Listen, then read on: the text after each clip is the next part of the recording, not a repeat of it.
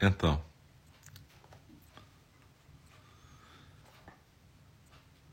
Na verdade,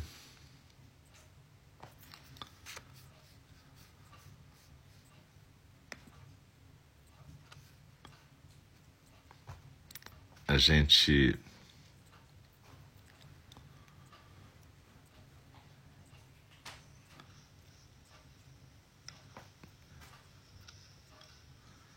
Então, a gente conseguiu ler o sutra todo até a hora que interrompeu. Na verdade, a gente leu o texto todo. Faltava só um pedacinho. Portanto, Shariputra, se você quer realmente desejar o Dharma, primeiro você tem que aprender a não desejá-lo. Faltou só essa frase.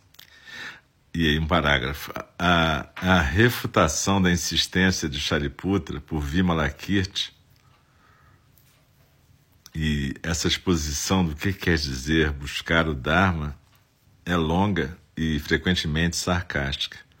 Mas uma vez que dissesse tudo o que ele buscou dizer, Vimalakirti miraculosamente fez com que aparecessem alguns dos tronos mais bonitos existentes para cada um dos grandes discípulos do Buda terem lugar para sentar.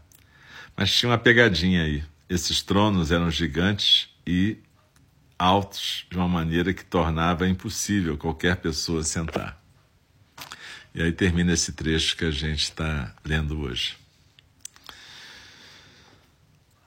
Esse trecho é bastante importante, porque, na verdade, ele fala que se a gente se apegar à noção de Dharma, Buda e Sangha, se a gente ficar buscando isso como se isso fosse a verdade, ou seja, como se o nosso pensamento sobre isso fosse a verdade, na verdade a gente vai estar longe dessa possibilidade de buscar o Dharma.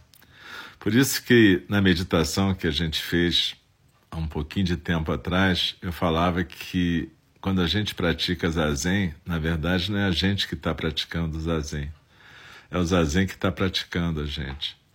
No entanto, para conseguir isso, a gente tem que ter uma prática constante. Esse é um koana. E mais interessante que isso é essa questão que o Vimalakirti fala. Se a gente ficar buscando um trono, um assento, a gente não vai estar tá buscando, na verdade, a prática.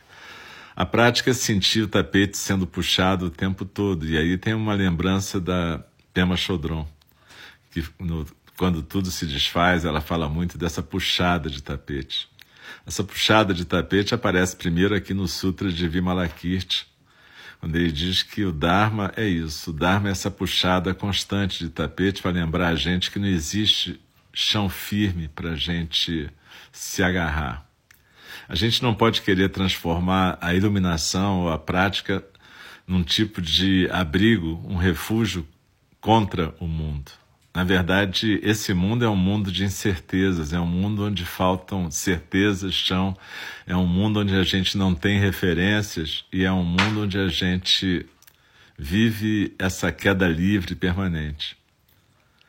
Mas esses seres que nós somos, com toda a nossa fragilidade, com toda a nossa vulnerabilidade, nós somos esses seres que podem estar nessa queda livre e aprendermos a darmos as mãos e fazermos que nem aquelas figuras que pulam de paraquedas e fazem acrobacias no céu.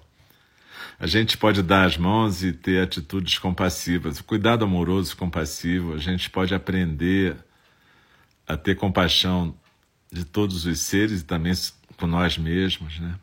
A gente pode aprender muita coisa durante o tempo breve dessa queda livre. Talvez seja tão rápido quanto cair de um avião sem paraquedas, né? O que, que é a breve, uma breve vida na conjuntura do universo, né? Deve ser o mesmo tempo relativo.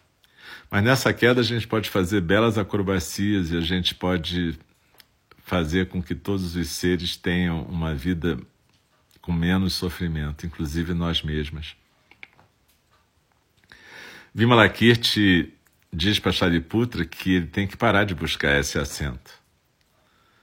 E ao mesmo tempo ele, no final da história, ele convoca, é, ele invoca um monte de tronos enormes, um para cada bodhisattva presente, mas ninguém pode sentar que é alto demais, né?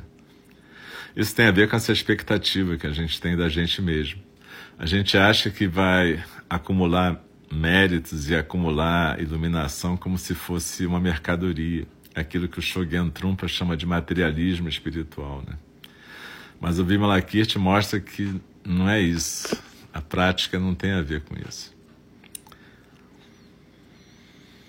E assim a gente vai parar por aqui hoje. Eu peço desculpas pela é, confusão técnica, os momentos de silêncio, mas eu acho que o básico do Sutra deu para a gente acompanhar. Seria bom cada uma se tiver tempo, poder escutar de novo, porque esse trecho é sumamente importante. Então, muito obrigado pela presença, muito obrigado pela paciência de novo e que a gente possa estar juntos aqui mais uma vez. Não percam as falas do Dharma nas quartas-feiras, porque sempre tem textos legais e comentários que mostram que a gente está tentando fazer algum sentido dessa prática em conjunto. É, um grande abraço, muito obrigado, uma boa noite, se cuidem e até a próxima. Ah, peraí que eu esqueci. Aí, esqueci de recitar os quatro votos dos Bodhisattvas. Ainda bem que eu não desliguei ainda. Então vamos lá.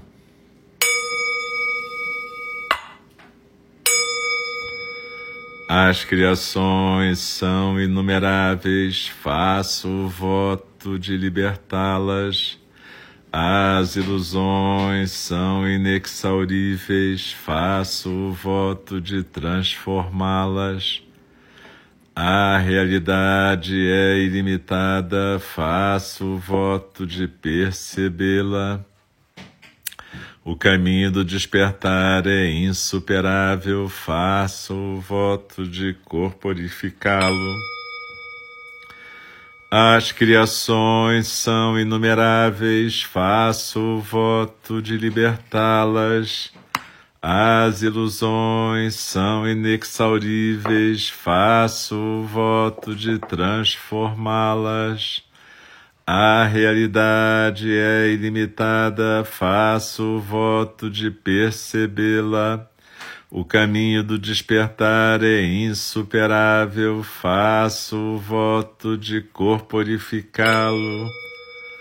As criações são inumeráveis, faço o voto de libertá-las. As ilusões são inexauríveis, faço o voto de transformá-las. A realidade é ilimitada, faço o voto de percebê-la. O caminho do despertar é insuperável, faço o voto de corporificá-lo. Deixe-me respeitosamente lembrá-las a questão de vida e morte de importância suprema. O tempo passa e a oportunidade é perdida. Vamos despertar, despertar, prestem atenção, não desperdicem sua vida. E aí, galera, muito obrigado. Obrigado novamente pela paciência, pela prática, por estarem aqui, fazerem companhia e a gente poder estudar juntos. Juntas e juntos. Então, é isso, gente. Legal. E, enfim, depois escutem de novo, se puderem, se tiverem dúvida. Se tiver muito trecho picotado, me avisem, que aí depois eu gravo e boto no SoundCloud a leitura de novo e possivelmente algum comentário. Beleza? Fiquem bem, uma boa noite.